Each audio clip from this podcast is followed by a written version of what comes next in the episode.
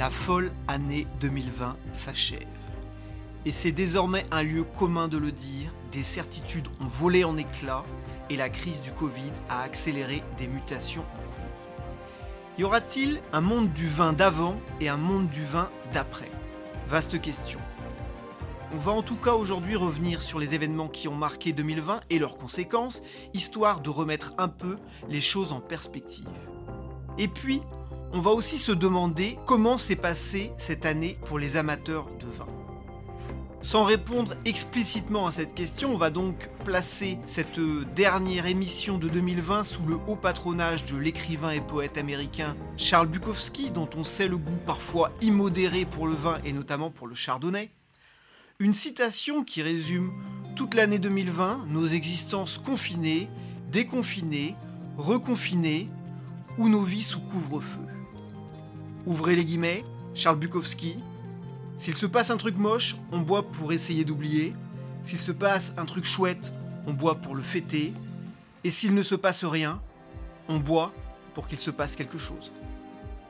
Bonjour à tous, vous écoutez Les 4 saisons du vin. Les 4 saisons du vin, le podcast de la rédaction de Sud-Ouest qui raconte le monde du vin à Bordeaux et ailleurs et qui revient sur les faits majeurs, qui tente d'en décrypter les enjeux. Saison 3, épisode 3.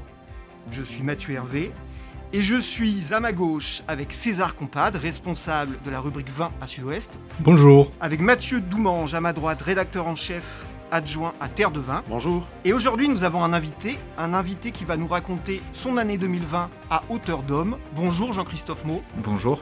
Merci d'être là. Alors Jean-Christophe Maud, je vais très brièvement vous présenter. Vous êtes diplômé de la faculté d'onologie de Bordeaux. Vous avez débuté une carrière dans le domaine de la finance avant de revenir dans le monde du vin.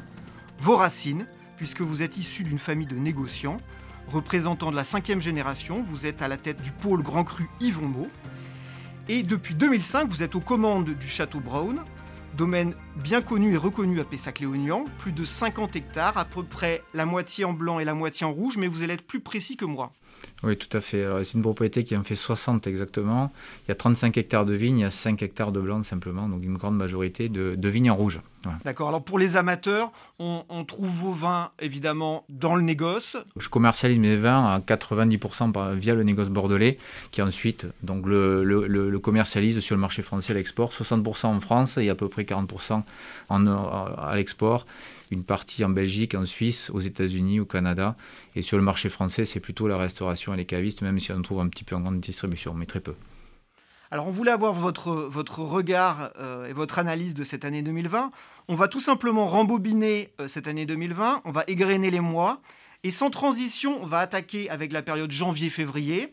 On se remémore un peu ce qui se passe à ce moment-là. On parle d'une guerre commerciale avec les États-Unis, on parle de la taxe Trump, euh, on parle aussi évidemment du Brexit qui n'en finit plus, de troubles à Hong Kong, d'un marché chinois qui est compliqué. Vous, si vous vous remettez dans cette perspective, janvier-février, dans quel état d'esprit vous êtes? Bah, c'est, un petit peu d'avoir la gueule de bois parce que l'année 2019 a été une mauvaise année pour les raisons que vous avez évoquées, mais également sur le marché français avec toutes les manifestations qu'on avait pu avoir. C'est vrai que le début d'année, on se demandait à quelle sauce on allait être mangé. Les perspectives n'étaient pas bonnes, que ce soit en France ou effectivement sur des marchés majeurs, des marchés matures, comme les États-Unis, mais aussi en Chine souvent, quand un marché va pas bien, un autre va le, va rattraper, ou le marché franc peut se rattraper sur le marché domestique. Là, franchement, tous les signaux étaient quand même pas dire au rouge, mais en tout cas à l'orange. Voilà. Donc ça commençait mal. Effectivement, je me souviens bien de cette époque parce que pour poursuivre l'actualité euh, viticole tout au long de l'année, donc euh, je participe à des réunions professionnelles, euh, évidemment je vais sur le terrain et c'est vrai que déjà dans les réunions professionnelles, bien avant le Covid, hein, il, était fait état des difficultés euh, générales des vins de Bordeaux, que ce soit en France, que ce soit à l'export. Et déjà, même si on en parlera tout à l'heure, euh, le Covid évidemment amplifie de, de, très grande manière euh, les difficultés de la filière, elles étaient, euh, elles étaient déjà là bien avant le Covid. Et dès le début, euh, oui, dès le début de l'année 2020, on commençait déjà à regarder avec pas mal d'inquiétude la façon dont les, différents événements professionnels du vin pouvaient se tenir. Et la, filière comptait beaucoup sur la tenue d'événements majeurs. Et, le, spectre, le spectre de la Covid-19 commençait déjà à se développer.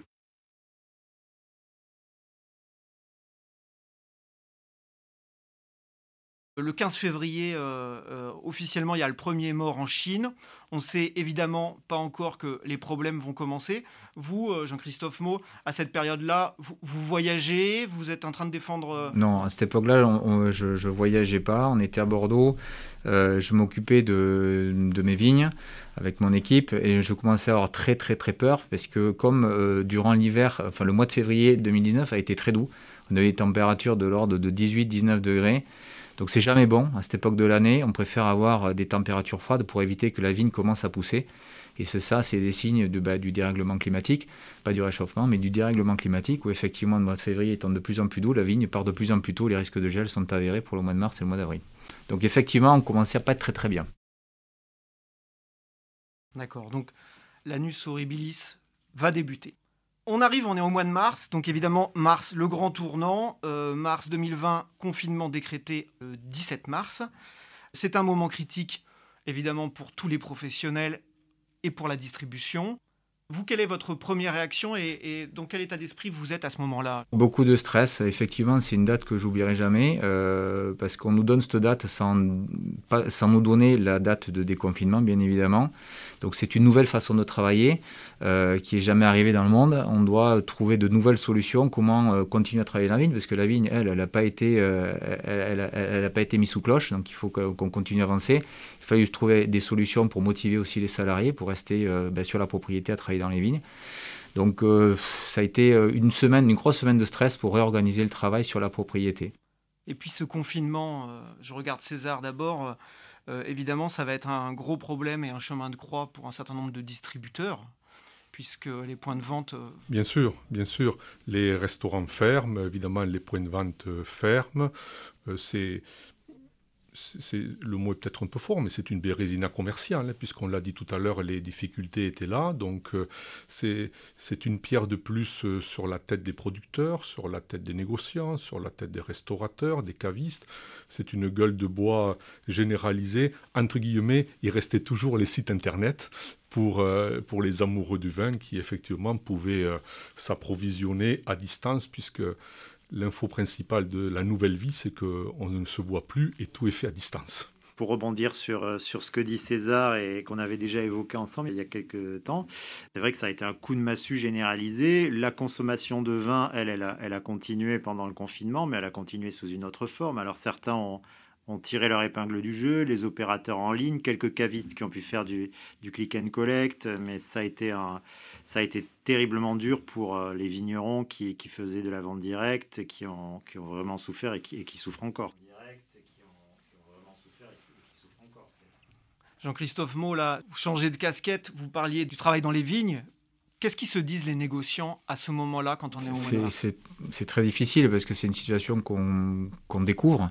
Euh, on ne sait pas comment ça va se passer. La grande distribution lève le pied tout de suite, même si ensuite, au mois d'avril, on s'apercevra quand même que la, grande distribution tirera un petit peu son épingle du jeu.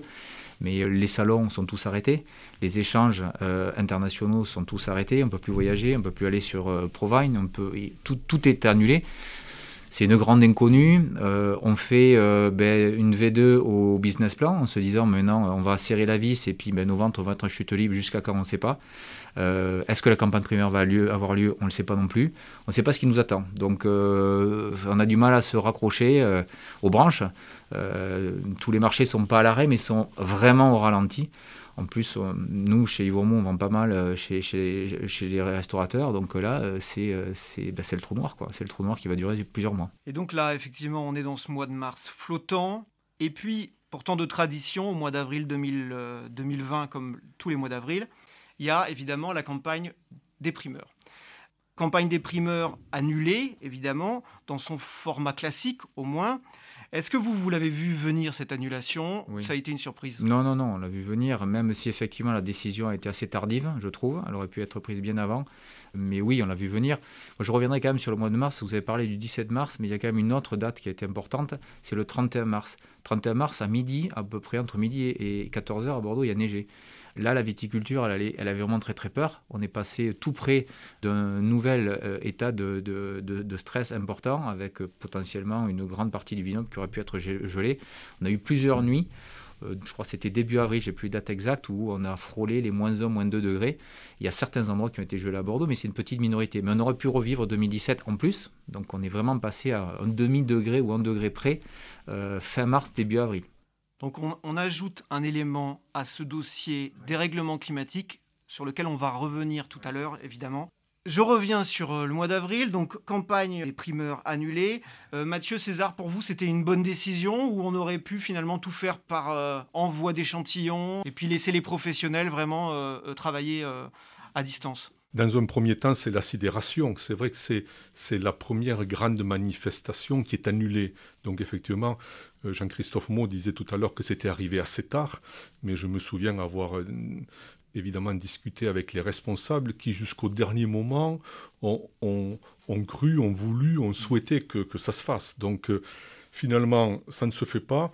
Qu'est-ce que ça veut dire? Ça veut dire que des milliers de personnes, des professionnels du monde entier ne viennent pas à Bordeaux, évidemment, il n'y a plus d'avions, il n'y a plus d'hôtels ou de restaurants pour les recevoir, donc c'est une grosse perte pour la ville aussi en termes d'affaires pour le département, et c'est un millésime qui reste en souffrance, le 2019, qui au demeurant est d'une très belle qualité, donc euh, c'est c'est un bon millésime sur lequel la filière, dans un premier temps, ne pourra même pas capitaliser pour essayer de relancer des affaires, voire de remonter le moral des troupes. Donc effectivement, dans sa forme habituelle, les primeurs euh, n'ont pas eu lieu, mais euh, elles ont changé de, format. Si on, si on rembobine donc, euh, il y a six mois, Mathieu, je sais que tu es souvent et beaucoup en contact avec beaucoup de gens.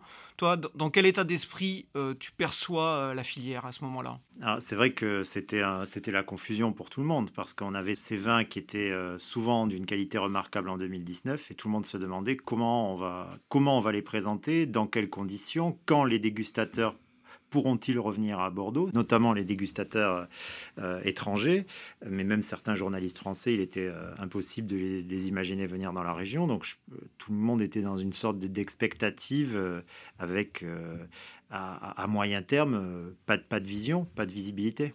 Et donc là, les êtres humains sont euh, dans l'expectative, mais la vigne continue euh, sa course. Hein. Exactement. Et euh, les scènes de glace cette année, je crois que c'était le 11 ou, ou, le 12 mai, donc effectivement un stress jusqu'à cette date-là. toujours peur de revivre cet événement-là de 2017 on, est, passé à travers. Je voulais juste revenir aussi sur les primeurs. Euh, au départ, la, date n'est pas reportée, elle est annulée. Enfin, les primeurs sont annulés. C'est un, événement majeur à Bordeaux où il y a plus de 5000 personnes qui se déplacent euh, sur Bordeaux. Donc, euh, restauration, hôtel, comme disait M. Compadre. Donc, tout ça, c'est annulé. Mais en plus, on ne nous donne pas de visibilité en nous disant c'est décalé une date ultérieure. Dans un premier temps, on va se réorganiser, mais on annule. Donc, ça, c'est qu'est-ce qui va se passer auprès de nos clients? On a beau se retourner on ne sait pas quoi leur dire. Euh, on peut vous envoyer des échantillons, mais on ne sait pas, à quel prix et quand on va vous les vendre. Donc effectivement, ce mois d'avril et même jusqu'au 15-20 mai, on n'a pas de réponse. Donc la, décision finalement de réorganiser une nouvelle formule euh, Covid des, primeurs, elle sera annoncée euh, dans le courant du mois de mai et ce sera pour juin. Restons un tout petit peu sur le mois de mai. Revenons à la vigne. Vous, vous faites comment là, Jean-Christophe Il y a une crise sanitaire, vous avez une vigne qui pousse, vous avez des salariés, vous devez travailler. Comment ça se passe dans une exploitation? Alors, d'abord, les salariés ont joué le jeu. Euh, on, les a laissés le plus souvent dehors. On a évité qu'ils utilisent euh, bah, les, locaux pour, euh, bah, pour manger ou pour autre chose. Heureusement, il faisait beau à cette époque-là. mais effectivement, d'abord, eux, ils ont joué le jeu. Nous, on a essayé de les protéger au maximum. Ils ont travaillé de façon solitaire dans les vignes, de ne pas se regrouper. Et ensuite, on a fait appel à des entreprises extérieures pour faire certains travaux parce que je ne voulais pas avoir, je ne voulais pas que mes salariés soient en contact avec des occasionnels. Donc, on a sous-traité auprès de certaines grosses sociétés bordelaises. Et Banton, pour pas pas la citer, est venu euh, nous donner renfort sur l'exploitation, mais c'est un coût très important puisque par rapport à un saisonnier, euh, euh, Banton prend sa prestation. Donc ça, il faut l'intégrer aussi. Quoi. Mais on n'a pas eu le choix. Mathieu César, pendant la, crise sanitaire, effectivement, ça c'est quand même un phénomène sur lequel beaucoup de gens ont insisté. Là, on a compris l'importance qu'avaient prise les, sociétés de prestation de services. Mathieu. Absolument. C'est vrai qu'on s'est rendu compte que la, la pénurie de main-d'œuvre était plus flagrante que jamais, parce qu'en plus, elle se, elle se heurtait à, des questions de, de, sécurité sanitaire pour, euh, pour les salariés. Donc là, il fallait vraiment pouvoir compter sur ces, sur ces entreprises. C'est un mouvement qui est lancé depuis plusieurs années. Hein. L'externalisation de, de nombre de travaux dans les propriétés viticoles est lancée depuis des années. Et effectivement, euh, cette, année, le mouvement s'est amplifié et, heureusement que ces entreprises sont là et qu'en Gironde, elles, sont nombreuses avec beaucoup de personnel, puisque depuis le départ, la problématique c'était de savoir est-ce qu'on aurait les hommes suffisants. Et déjà à l'époque, on pensait aux vendanges. Donc, euh, je me souviens euh, que des prestataires de machines à vendanger me disaient qu'ils n'avaient jamais été autant sollicités. En Gironde, pour faire rapide, 80% des surfaces sont vendangées à la machine, 20% sont vendangées à la main. Donc euh, ceux qui vendangent à la main avaient des craintes tout à fait légitimes et les prestataires de, machines à vendanger euh, étaient, sollicités et, ont beaucoup travaillé. C'est vraiment le, fil d'Ariane hein, de, cette année 2020, c'est la crise est vraiment révélatrice de phénomènes qui étaient préexistants et là qui ont éclaté euh, au grand jour. On est en, juin 2020. Euh, racontez-nous, tous les trois, euh, vos dégustations Covid de primeur. Jean-Christophe moi on commence par vous. Alors, moi, en tant qu'acheteur Grand Cru, euh, forcément, j'ai été assez sollicité, d'abord directement par les propriétés, donc différentes façons de faire, soit on nous envoyait les échantillons euh, directement euh, chez nous, soit on nous demandait de nous déplacer dans un lieu euh, qui était propre, qui était prêt à nous faire déguster ces vins-là, soit ensuite l'UGC, l'Union des, des, crus classés de Bordeaux, avait organisé des dégustations pour nous, les, les négociants, sur un, lieu qui était le Grand Hôtel de Bordeaux, dans des conditions sanitaires très très bien réglé. Quoi. Voilà. Donc on a dégusté en fait différentes façons, mais on a pu déguster tous les vins. J'avoue que cette dégustation au Grand Hôtel restera dans les mémoires parce que c'est évidemment la première fois de notre vie qu'on voit des, des, des, des, personnes, le personnel qui, qui, sert les bouteilles avec des visières. Donc euh, on se croirait dans, un autre monde.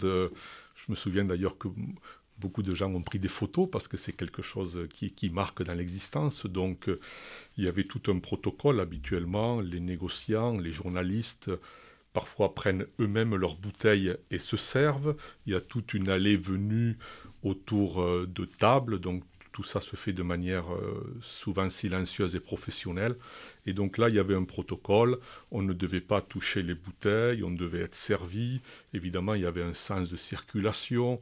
Chacun était des horaires attribués, chacun était sur un petit, une petite table bien séparée de, des collègues. Donc voilà, c'était une des premières fois qu'on voyait physiquement à quoi pouvait ressembler une dégustation en mode Covid et en, et en étant en distance les uns des autres. Alors Mathieu, comme, comme d'habitude, Terre de Vin a tout de même fait un, un numéro spécial primeur, donc toi tu t'es peut-être même déplacé quand même dans des propriétés. Comment, quelle était l'ambiance? Alors, euh, bon, déjà, c'est vrai que Terre de Vin, nous avons euh, la chance par rapport à d'autres médias du vin d'être les, régionaux de l'étape. Euh, on, jouait, on, jouait à domicile ou presque, donc ça nous a permis d'être très réactifs et avec le soutien de avec le soutien de l'Union des Grands Crus, euh, des appellations et de nombreux châteaux, on a pu organiser bah, premièrement des dégustations collectives, rive droite, rive gauche, où les, différentes propriétés envoyaient leurs échantillons euh, pour qu'on ait le moins possible besoin de se déplacer. Donc tout ça dans des conditions ultra sécurisées. Et beaucoup de propriétés, heureusement, ont, joué le jeu et, nous ont suivis là-dessus. Et après, évidemment, euh, au, fur et à mesure qu'on se déconfinait, euh, on a pu aller dans certaines propriétés euh, déguster, notamment tous, les, tous les premiers, les seconds, déguster en, en, one shot, mais alors dans des conditions extrêmement sécurisées. C'est-à-dire qu'il fallait venir souvent avec son propre verre, euh, son propre gel hydroalcoolique. Euh, on croisait de loin euh, le directeur technique ou le propriétaire pour, pour parler du millésime, et puis après on dégustait. C'était beaucoup moins dans le, registre, on va dire, convivial, de, de proximité qu'on a d'habitude pour les primeurs. Donc c'était évidemment une, une ambiance très spéciale, mais qui n'a pas, qui n'a pas nuit à la qualité du travail, parce qu'on a, on a pu déguster euh, beaucoup de vin en un temps record et boucler un dossier qui était euh, quasi exhaustif. Jean-Christophe Maud, c'est des, scènes décrites qui vous sont familières? Oui, oui, tout à fait, tout à fait. Ce que, ce que je tiens à rajouter, c'est que quand même sur, sur le timing de cette campagne, beaucoup de, enfin, certains de nos clients euh, anglais et hongkongais nous avaient fait un message en nous demandant, enfin une lettre ouverte en nous demandant de décaler cette campagne au mois de septembre. Il faut savoir qu'à ce moment de l'année, le mois de mai a été le pire mois commercial que l'on en tout cas que nous chez Beaumont a pu subir. Ce qui était apparemment pareil chez nos clients, donc leur trésorerie était très tendue, on ne savait pas où on allait. Donc effectivement, ils trouvaient que ce n'était pas le bon moment pour dépenser de l'argent. Voilà, donc ils nous ont demandé de décaler cette campagne primeur au début du mois de septembre. Bon, finalement, c'est fait fin, juin et juillet, ça s'est très bien passé, mais il y a quand même cette pression de la part de certains de nos clients de nous, de nous engager à décaler encore davantage cette campagne primaire. Qui veut dire aussi que Bordeaux peut difficilement se passer d'une campagne primeur. C'est quand même la leçon générale, puisqu'effectivement, on se souvient très bien de ces pressions au printemps, mais oui, les difficultés étaient là, oui, il n'y avait peut-être pas beaucoup d'argent, oui, tout le monde craignait la situation, mais la campagne primeur pouvait quand même impulser, repartir, redonner un certain moral aux troupes. Et je me souviens que la bataille était assez importante entre on, la soutient ou on la reporte. Et, finalement, il y a eu davantage de, voix pour, dire qu'il fallait la soutenir, même si c'était plus près de l'été que les années habituelles. Et l'autre dimension euh, inédite aussi de cette campagne primeur, c'est qu'on a vu, euh, mis à part quelques propriétés qui, pouvaient s'autoriser le luxe de dire nous, on n'envoie pas d'échantillons à l'étranger, nos vins, on les dégustera à Bordeaux ou pas du tout.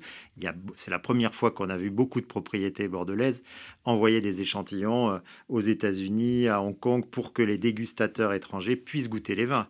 Alors en essayant de garantir un maximum la stabilité euh, d'échantillons qui par nature sont fragiles, mais euh, euh, c'est un cas inédit. Jean-Christophe Maud, la, la, question a quand même été évoquée pour le futur. Si finalement ce décalage de date n'était pas assez favorable au vin. Qu'est-ce que vous en pensez? Effectivement, de décaler de quelques semaines ou deux mois les dégustations, ça c'est une bonne chose. Les vins se dégustent toujours mieux au début du printemps qu'à la sortie de l'hiver. Donc euh, oui, qu'on décale de quelques semaines. Après, le focus sur Bordeaux, ça reste le mois de mai, début juin. Je pense que ça serait dommage de, changer cette date-là. D'accord. Donc vous, votre, avis est, tranché sur la question. Il, faut rester sur le, sur le mois fin avril, début mai. Alors on va avancer dans l'année et euh, nous voici à l'été 2020, marqué par la sécheresse, par une évolution climatique, dérèglement, dites-vous, Jean-Christophe Maud. Euh, comment vous avez vécu cet été? Alors, les, les, les, euh, les, agriculteurs ont pour, euh, pour habitude de se plaindre, donc je ne vais pas me plaindre, mais effectivement, c'est une constatation. Donc après, effectivement, cet épisode de gel, euh, on, a eu aussi un épisode de pluie assez important euh, au mois de juin où on, a eu une pression milieu qui a été assez forte, hein, il ne faut pas l'oublier, et un petit peu de coulure sur les Cabernet Sauvignon.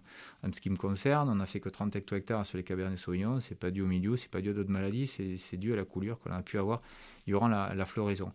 Euh, et ensuite, c'est pas la première fois, maintenant ça fait la 3 ou la 4e année qu'au mois de juillet, donc soit c'est fin juin, soit c'est début juillet, le robinet se ferme et on n'a plus d'eau pendant deux mois c'est une constatation. À Bordeaux, l'été, maintenant, il fait de plus en plus chaud et c'est de plus en plus sec.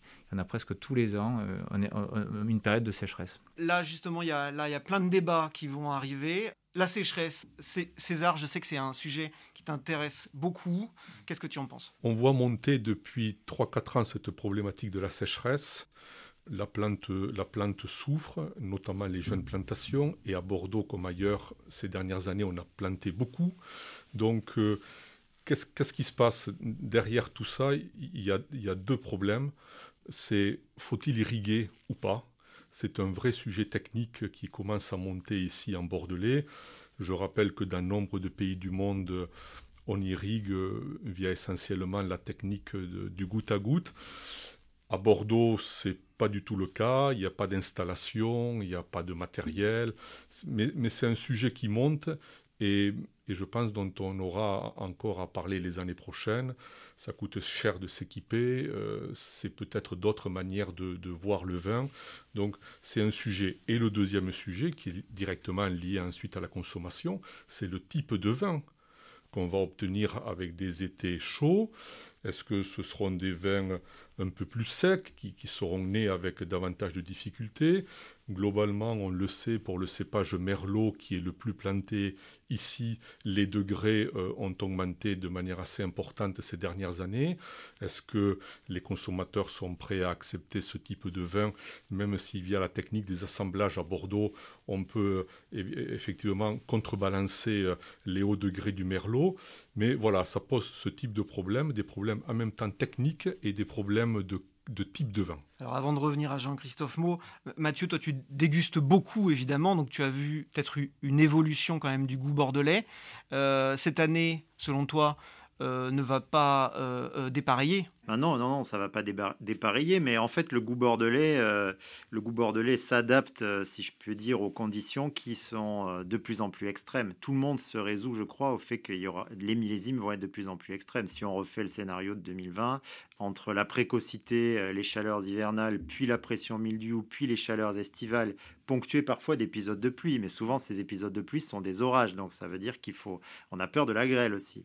Donc c'est, il faut slalomer envers tout ça, mais les connaissances techniques n'ayant jamais été aussi, aussi bonnes et aussi pointues à Bordeaux, on arrive à adapter euh, les choix de viticulture pour, euh, pour contenir ces effets extrêmes, à condition bien sûr que ce ne soit pas un, coup de gel ou un coup de grêle, mais par rapport à la chaleur, curieusement, euh, souvent on dit que le merlot, en particulier sur la rive droite, est le plus soumis aux excès de chaleur, mais ça fait deux millésimes qu'on a des merlots qui sont absolument remarquables forts en sucre et donc en alcool, mais qui sont remarquables. Donc il y a quand même euh, cet effet euh, d'adaptation grâce à une viticulture euh, très pointue. Jean-Christophe Mot, à hauteur d'homme au château de Brown, comment on fait? L'autre problème de l'irrigation, c'est où on prend l'eau. Si je prends une exploitation comme le Château Brown, c'est à peu près 220 000 pieds, c'est que 35 hectares. Bordeaux, c'est 120 000 hectares, donc ça fait beaucoup de pieds arrosés, en pied pour qu'ils passent l'été. Euh, il lui faut euh, au, minimum entre 5 et 10 litres d'eau sur deux mois, donc même au goutte à goutte, euh, où on prend l'eau. On la prend dans la Garonne, on la prend dans les nappes phréatiques. tous les ans, on voit pas forcément que la Gironde est en restriction, mais enfin en tout cas, il y a beaucoup de départements limitrophes qui sont en restriction d'eau. Donc se pose le problème de avec quelle eau on irrigue. là, moi, j'ai pas la solution. Je pense plutôt qu'effectivement, je ne sais pas s'il y aura un changement de cépage, mais enfin, en tout cas, on s'aperçoit que le Cabernet Sauvignon va peut-être être plus efficace face aux augmentations de température, il transpire moins, euh, il, produit moins de raisins, donc il a besoin de moins d'eau. Peut-être que ça va durer que 10 ans, mais en tout cas moi à Bronze, je, je plante davantage de Cabernet Sauvignon que de Merlot, pour cette raison-là. Mais à long terme, il va peut-être falloir repenser au type de cépage que l'on plante à Bordeaux. Je ne vous demande pas de vous positionner, mais en creux, j'entends que finalement le débat sur l'irrigation, vous, vous êtes plutôt contre euh, la solution irrigation. C'est pas que je suis, je suis contre, c'est où allons-nous trouver la solution? La solution de l'eau. Et je pense que le nerf de la guerre, c'est l'eau, mais c'est l'eau pour la planète. Dans, dans 20 ans ou dans, dans 50 ans, ça sera un vrai problème. Donc de, de se dire aujourd'hui, on va irriguer, oui, à 10 ans, c'est peut-être possible. À 50 ans, ça sera complètement farfelu. Quoi. On continue sur, euh, sur euh, l'année et on arrive au, mois d'août et septembre 2020.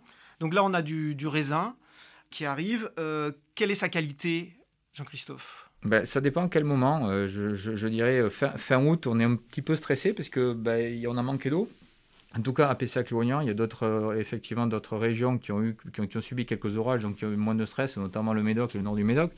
Mais en tout cas, pour ce qui est, pour ce qui Châteaubrun, un stress physique assez important, ce qui fait que la vigne ben, est en stress. Elle est en stress, qu'est-ce qu'elle fait? Elle arrête de faire maturer ses raisins. Donc, on a des raisins qui sont jolis, mais qui ne sont pas non plus extraordinaires fin août.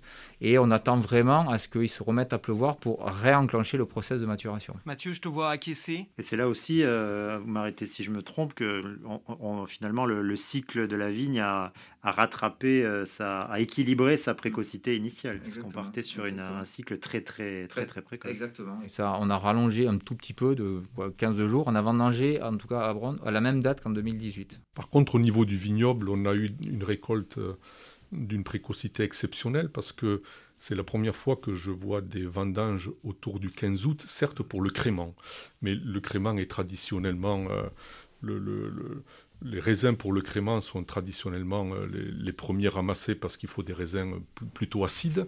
Donc, euh, vendange autour du 15 août pour le crément. Ensuite, euh, les blancs secs peu, peu, de jours après, autour du 20 août. ensuite, les rouges qui ont enclenché en septembre. Et après, en, en, termes de météo, je me souviens très bien qu'il y, avait, y a eu des, des pluies assez importantes autour du 15-16 septembre. Et, c'est vrai qu'il il y a les vendanges d'avant, ces jours-là et il y a les vendanges d'après ces jours-là. Donc, euh, avant, je me souviens avoir fait des reportages où les viticulteurs étaient, plutôt satisfaits. Certes, il y a eu du stress, mais ça avait été géré. Il était tombé également quelques pluies à la fin du mois d'août.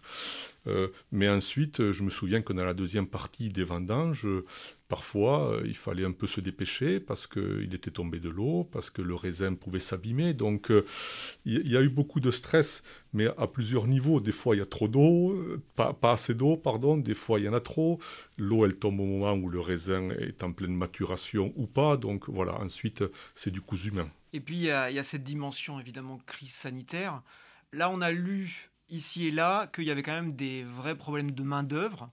Est-ce que euh, ce millésime 2020, il y aura eu moins de travail dans la vigne? Est-ce que ça a été fait différemment? Qu'est-ce que vous en pensez, Jean-Christophe Maud? On a continué à travailler très fortement dans les vignes. Euh, la qualité du raisin euh, primé, on, veut toujours sortir par le haut. Donc ça, commence par une belle qualité de raisin. Et donc c'est beaucoup de main-d'œuvre. Une exploitation viticole, c'est presque 50% de main-d'œuvre, en tout cas au niveau du Château Bronn.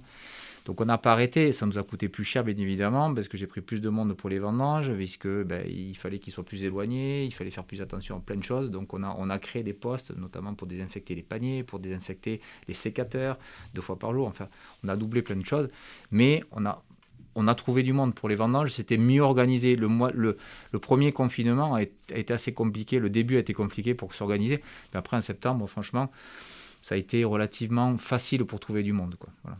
Ah, c'est vrai que l'été était passé par là, donc il y avait une fenêtre de tir assez favorable pour les vendanges, pour qu'on puisse quand même recruter, euh, recruter des travailleurs. Alors c'était peut-être plus compliqué de les faire venir des, des destinations habituelles. C'était plutôt des travailleurs français, effectivement, mais bon, nous, on n'avait pas pour habitude de faire travailler des, des, des, vendangeurs étrangers.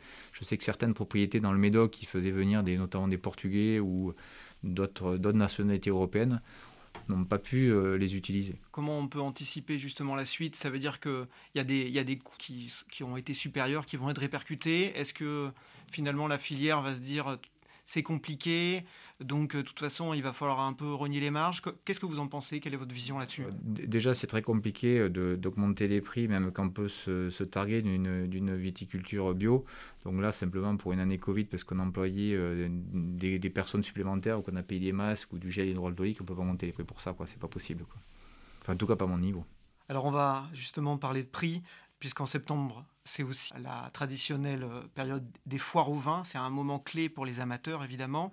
Quels sont les, échos que vous avez euh, reçus euh, tous les trois de, cette foire au vin 2020 Je commence par toi, César, et puis on enchaînera avec Jean-Christophe Moore. Il faut se souvenir que les foires au vin 2018 et 2019 dans la grande distribution française ont été molles. Ce, n'étaient pas des, grands millésimes de foires au vin. Et il se trouve qu'on a publié ce matin dans le journal, d'ailleurs dans le Sud-Ouest, des, informations qui ont été sorties, euh, qui sont sorties en avant-première dans une revue spécialisée qui s'appelle Rayon Boisson. Et à, ma connaissance, euh, ce sont les seuls et les premiers à avoir donné euh, les informations suivantes qui sont que les foires au vin 2020 se sont plutôt bien passées. Euh, et au, niveau de, des sept plus grandes euh, enseignes de la grande distribution française, le, total euh, en chiffre d'affaires est à, est à près de, de 5%. Donc les foires au vin 2020 ont fait plus 5% de mieux que les foires au vin 2019. Pourquoi? D'après ce que me disent les, opérateurs de la grande distribution, c'est que les Français sont quand même des bons vivants. Il y a eu le confinement, il y a eu l'été, il fallait préparer les fêtes. Donc, euh, et tout à l'heure, Mathieu l'a dit, certains ont vidé leurs caves, ou en tous les cas, ont, tapé dans les caves. Donc, euh, cette série d'éléments semble avoir fait que, les foires au vin se sont plutôt bien comportés, alors que, évidemment, comme pour tout ce qu'on vient de dire depuis le début de l'année, il n'y avait que des mauvaises nouvelles, ou pratiquement que des mauvaises nouvelles, sauf la qualité du millésime. Donc du coup, ça faisait une deuxième bonne nouvelle au cours de cette année 2020. Jean-Christophe Maud, c'est une analyse que vous partagez? Oui, avec euh, sur, la partie des grands vins, euh, on a vu effectivement qu'il y avait un décrochage important à partir de 30 euros prix consommateur TTC, ce qui n'était pas le cas sur les autres années où on était plutôt à 35 ou 40. Là, effectivement, euh, le 29,99 était le prix entre guillemets maximum qu'on a pu voir sortir. Le reste, c'était vraiment très anecdotique. Et le cœur du marché était plutôt à 25 euros quoi, voilà, sur la partie des grands vins. Mathieu, ça c'est aussi un, numéro qui est, très distribué et, très lu, euh, le numéro spécial foire au vin de Terre de Vin.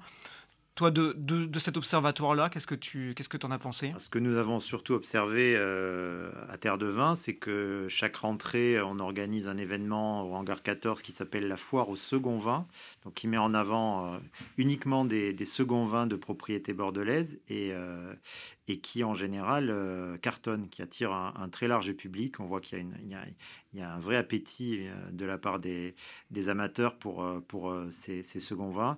Et euh, quand cette année, à cause de la Covid-19, nous n'avons pas pu organiser la dégustation habituelle, donc on a, on a fait un événement euh, euh, sur le web avec un site éphémère qui permettait aux amateurs d'acheter leur vin. Et ça, ça a très très bien marché. On a pu constater qu'il y avait une vraie volonté pour les amateurs de, de, de continuer de dénicher les vins auxquels ils, auxquels ils sont attachés. Alors on va enchaîner avec le mois d'octobre et le mois d'octobre, disons que on peut commencer à faire euh, un bilan euh, pour le marché français, le marché euh, à l'étranger. je voudrais vous poser une question très simple en fait, Jean-Christophe Maud. Comment va Bordeaux et comment Bordeaux se positionne en France et à l'étranger selon vous aujourd'hui? Au mois d'octobre en tout cas, ça n'allait vraiment pas bien. Les chiffres étaient très en recul. Euh, il s'avère que le dernier trimestre a été un très bon trimestre euh, sur lequel euh, l'activité a bien repris, notamment tirée par l'Asie qui commence à aller mieux, notamment Hong Kong va mieux. Les États-Unis restent, je dirais, stables. Il n'y a pas d'évolution positive comme négative. on fait face à, cette taxe, Trump. Mais plus un marché français, et notamment un marché français sur un élément qu'on n'a pas encore abordé, c'est le web où effectivement tous les sites de vente en ligne ont quand même des progressions qui sont assez spectaculaires, que ce soit vente privée, que ce soit Cdiscount et d'autres pour ne pas les citer, qui fonctionnent excessivement bien. en tout cas, quand on arrive fin septembre, début octobre, l'activité n'est pas bonne, tout est tout est en moins tous les mois et à partir du mois d'octobre, ça commence à s'inverser, on commence à voir une activité qui reprend et maintenant qu'on est mi-décembre, on s'aperçoit que le mois, le trimestre 2020 a été meilleur euh, que le trimestre 2019 à Bordeaux. D'accord, j'avais relevé ce, chiffre. Aux États-Unis, à cette période-là, on est en octobre. Là, les, bouteilles de vin sans bulle sont à moins 35% en valeur à ce moment-là. C'est ce qui est, ce qui est énorme. Quoi. Et pour corroborer euh, ce que dit Jean-Christophe Maud, pas plus tard que hier, euh, c'était l'Assemblée générale du CIVB et, nous avons eu les chiffres les plus récents. Et effectivement, à fin octobre, justement, euh, sur une année glissante, les, les, ventes des vins de Bordeaux sont à 3,8 millions d'hectos. C'est 20% de moins que deux années auparavant. Donc, ce qui veut dire qu'en deux ans, Bordeaux a perdu un cinquième de son business, arrêté à fin octobre. Donc, évidemment, c'est tout à fait considérable, ce qui fait qu'on on, l'a dit, euh, les difficultés économiques euh, en France, à l'export, avec un point qui me semble important, peut-être que Jean-Christophe Moix en parlera tout à l'heure, c'est qu'on a peut-être un peu trop oublié le marché français. On s'en est aperçu avec cette crise où nombre d'opérateurs allaient peut-être plus facilement à l'étranger qu'en France. Et j'entends nombre d'opérateurs me dire qu'il faut peut-être réinvestir euh, sur le marché français où, les marges de progression et de consommation semblent être encore importantes. Christophe Mo, j'aimerais bien avoir votre avis sur cette question. le marché français est un marché mature, euh, qui est un marché de connaisseurs, comme le marché américain peut l'être, sauf que le marché américain est un marché euh, aussi zapper, puisqu'il va, il va accepter que les bons millésimes et pas les mauvais. En tout cas, enfin, je, je, je grossis le trait, mais à peine. Euh, nous, chez Ivormo, c'est un marché sur lequel on est très fort depuis toujours, que ce soit la grande distribution ou le CHR. Euh, on fait 60% à peu près à l'export, 40% sur le marché français. Donc, effectivement, ce marché-là, on ne va pas le redécouvrir. Euh, on sait qu'il existe, c'est difficile pour nous puisqu'on a plusieurs personnes qui sont au chômage partiel à cause de la fermeture des restaurants. il y a quatre personnes. Mais par contre, toute la partie grande distribution continue à travailler et travaille très bien. En plus de ça, se rajoute effectivement euh, ce qu'on appelle la néo-restauration, euh, dans lequel on classe les sites euh, de vente, où effectivement les Français ne pouvant pas sortir, on continue à consommer. Et, souvent aussi, on lit la presse, on lit les bonnes critiques sur certains vins français et se sont retrouvés pour les acheter sur bah, différents sites. Continuons à faire un petit tour du monde Évidemment, cette année 2020, c'est une année de Covid, mais c'est aussi l'année du Brexit. Euh, le marché anglais, historiquement, était un marché et, est toujours un marché stratégique euh, pour les vins de Bordeaux. De votre position à la fois de propriétaire et de négociant, comment vous anticipez l'année 2021 qui arrive? On est un petit peu dans, l'interrogation de savoir ce que vont faire exactement euh, les, Anglais par rapport à ça. Pour l'instant, jusqu'à il y a encore quelques semaines, on vendait du vin presque normalement sur le marché, sur le marché anglais. Pour l'instant, les accords ne sont pas encore finalisés, donc il y a une grande interrogation de savoir ce qui va se passer. Sur l'année 2020, on a vendu beaucoup de vin en Angleterre, notamment la grande distribution, qui a encore plus là-bas qu'en France a consommé. Ils ont, euh, ils ont vraiment beaucoup consommé, peut-être trop d'ailleurs de vin et d'alcool. Euh, non, non, non, non, c'était du, c'était du stock qui était détruit, puisque à chaque fois il y avait de nouvelles commandes, donc euh, le, marché anglais pour ça été très bon. Et effectivement, là, ça devient la grosse, grosse interrogation, savoir comment ça va se passer, est-ce que les taxes vont être importantes, est-ce qu'on va pouvoir exporter. et pour l'instant, l'accord n'est pas, est pas figé, donc c'est, compliqué. Quoi. On continue le tour du monde. L'Asie, évidemment, euh, qui a longtemps été euh, vraiment euh, impactée. Apparemment, la Chine ne fait plus partie des cinq premiers marchés pour la France, selon de derniers chiffres. Sur, cette destination, les pertes au premier semestre 2020, selon une étude d'Agrimaire que j'ai consultée hier, étaient considérables. Hein. On était à moins 45 par rapport à 2019 en volume. Comment vous anticipez la suite? Ouais, ça, date pas d'hier, c'était l'arbre qui cachait la forêt. La Chine, effectivement, a été un marché euh, sur lequel Bordeaux s'est jeté en, croyant que c'était le nouvel Eldorado, mais c'est toujours pareil, mettre tous ses œufs dans le même panier, c'est dangereux. Bon, mais ça, ça permet peut-être euh, justement aux Bordelais de se poser les bonnes questions et de peut-être pas recommencer deux fois la même erreur crois que l'Europe est quand même assez grande, on consomme beaucoup de vin en Europe. Les États-Unis, euh, c'est pareil, le Canada aussi. On ne parle jamais de l'Afrique ni de l'Amérique du Sud, mais on peut aussi vendre du vin là-bas. Donc euh, on est allé un peu au plus facile, il faut le reconnaître. Donc ça serait bien effectivement qu'on se pose des bonnes questions. Peut-être que le marché chinois aussi est en train d'évoluer à, grande vitesse. Il, il n'est plus du tout le même qu'il y a dix ans, euh, où les, Chinois, dans leur grande majorité, se découvraient une passion pour le vin et donc peut-être étaient prêts à, à, acheter beaucoup et euh, tous azimuts. Et aujourd'hui, c'est un, marché qui est en train de se, structurer assez rapidement.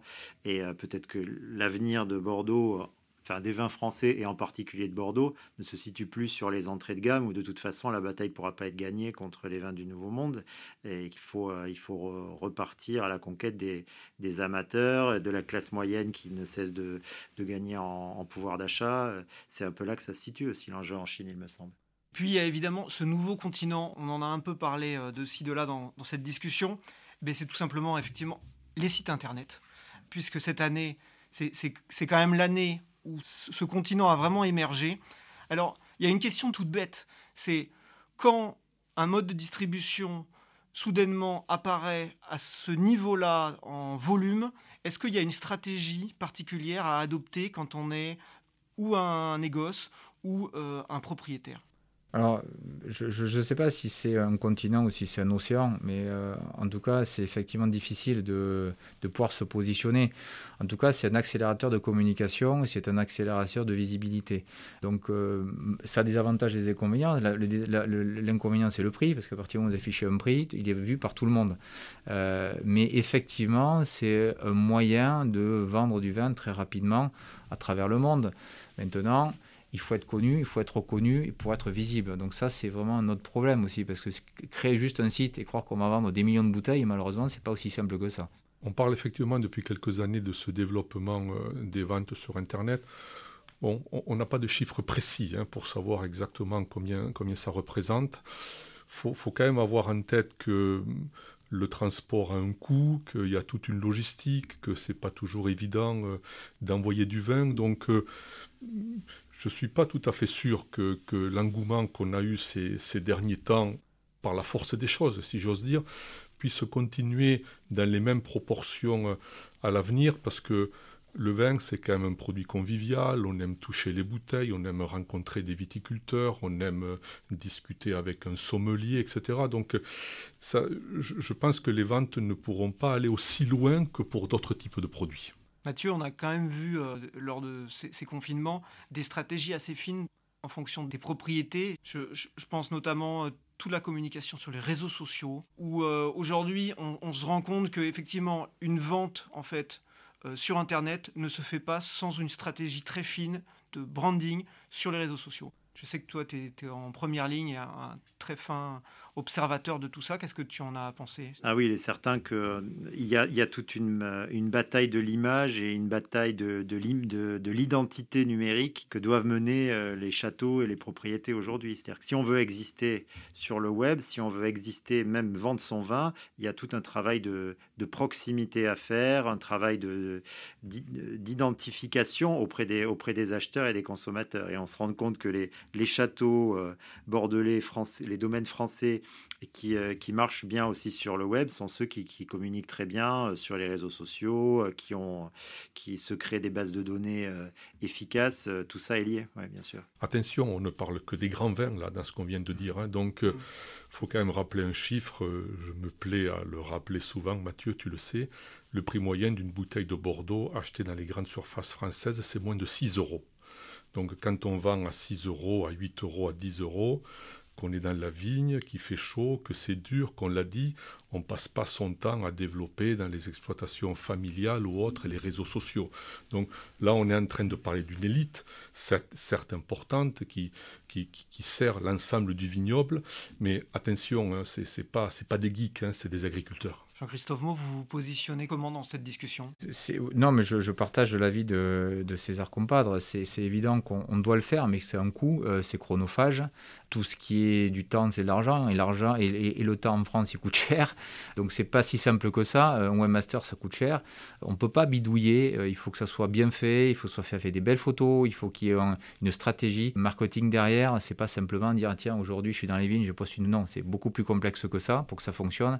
Donc effectivement effectivement, c'est plus, adapté, en tout cas, c'est plus, c'est, plus ouvert pour les, grands domaines que pour les petits. Quoi. C'est, évident. Mais j'essaye, comme tout le monde, d'être présent sur les réseaux euh, pour le Château Brun, mais ça coûte, euh, ça coûte beaucoup d'argent. On passe au mois de novembre, puisque nous n'avons pas encore fini l'année. Novembre, élection de Joe Biden. Donc ici euh, et dans le monde du vin, je pense que ça a été un, soulagement. Oui, oui, bien sûr, en gros ouf. je suppose qu'il ne va pas s'occuper dans, les premiers mois euh, de, sa, de, son mandat de président euh, des, anciennes taxes Trump. Mais enfin, en tout cas, c'est oui, oui, c'est un gros, gros, gros ouf, c'est sûr.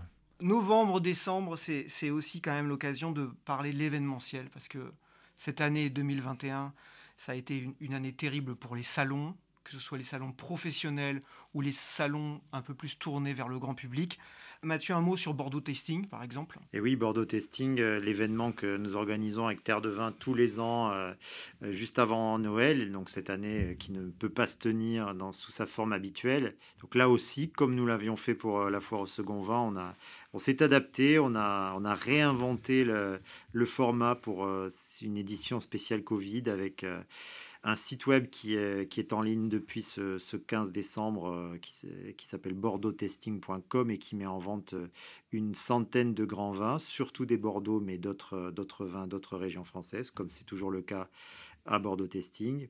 Et ce, site web s'accompagne de, la sortie d'un numéro collector, les trésors de Bordeaux Testing, qui présente euh, tous les vins qui participent à, cette opération. Et ça nous permet de, ben, de continuer de créer du lien entre celles et ceux qui font le vin, celles et ceux qui le dégustent. Alors ça se passe pas sous les, dans le beau décor du Palais de la Bourse de Bordeaux, mais ça se passe différemment en attendant l'année prochaine. Alors Jean-Christophe Maud, euh, merci d'être euh, venu aujourd'hui. J'avais envie de vous laisser euh, la, conclusion sur Bordeaux aujourd'hui et Bordeaux demain. Quelles sont les perspectives selon vous et d'où viendra la lumière? C'est une, vaste question. Je ne vais pas dire que c'est une question piège, je ne sais pas si j'ai la réponse, loin de là. Mais effectivement, Bordeaux doit se réinventer. Bordeaux aujourd'hui, je ne suis pas sûr qu'il soit Bordeaux n'est pas capable de commercialiser l'intégralité de ce qu'il produit. Donc euh, c'est toujours pareil, c'est la poule ou l'œuf. Mais euh, est-ce qu'on doit continuer à produire autant? Est-ce qu'on ne doit pas réduire notre, surface de production? Est-ce qu'on doit euh, tirer vers le haut, essayer de, ne plus faire des, vins de rentrée de gamme? Aujourd'hui, les vins du Nouveau Monde sont bien plus qualitatifs, nourris par le soleil, pas avec les, mêmes règles de production. Euh, j'ai pas la solution. Je vois simplement qu'il y a de, plus en plus de vins qui restent, euh, qui sont, qui partent à la distillerie ou en tout cas qui sont mal commercialisés alors qu'ils sont bons. Est-ce que c'est un problème commercial? Est-ce que c'est un problème de volume produit? Certainement un peu les deux. César Mathieu, un commentaire? On n'en a pas parlé cette année. Il y a eu une distillation record à Bordeaux, on vient de le dire. On est en train de parler d'un éventuel plan d'arrachage. Donc effectivement, on est dans c'est un problème important d'adéquation de l'offre et de la demande. Je me souviens, il y a encore quelques années, quand la filière allait un peu mieux, on, disait dans les réunions qu'il fallait que, Bordeaux ne vende plus de vin à, moins de 2 ou 3 euros euh, la bouteille. Je vois qu'aujourd'hui, il y en a beaucoup.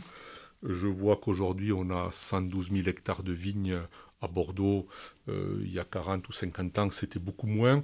Donc voilà, peut-être que Bordeaux s'est lancé dans une certaine politique de volume qui aujourd'hui a du mal à résister à la concurrence internationale et, et a pas quelque part galvaudé un peu le, mot Bordeaux et, lui faire perdre une certaine valeur. Tout à fait. justement, peut-être que l'enjeu, c'est de revenir à l'essence même de ce que sont les vins de Bordeaux. Et, c'est là aussi notre rôle de, de, journaliste et de dégustateur, c'est de, de défendre cette idée que euh, les vins de Bordeaux n'ont jamais été euh, aussi bons, aussi bien faits de, façon, euh, de façon générale. Il y a une qualité de production à Bordeaux qui est, qui est exceptionnelle, avec plusieurs millésimes absolument remarquables. Je pense que 2020 devrait se situer dans cette lignée. Et donc voilà, il faut continuer de, faut continuer de le redire. Jean-Christophe Mau, qu'est-ce qu'on vous souhaite pour 2021 Que la climatologie soit, soit avec nous. Que la climatologie soit avec nous. Voilà, merci pour cet épisode 3, euh, saison 3, c'est terminé. Les 4 saisons du vin, c'est fini pour aujourd'hui.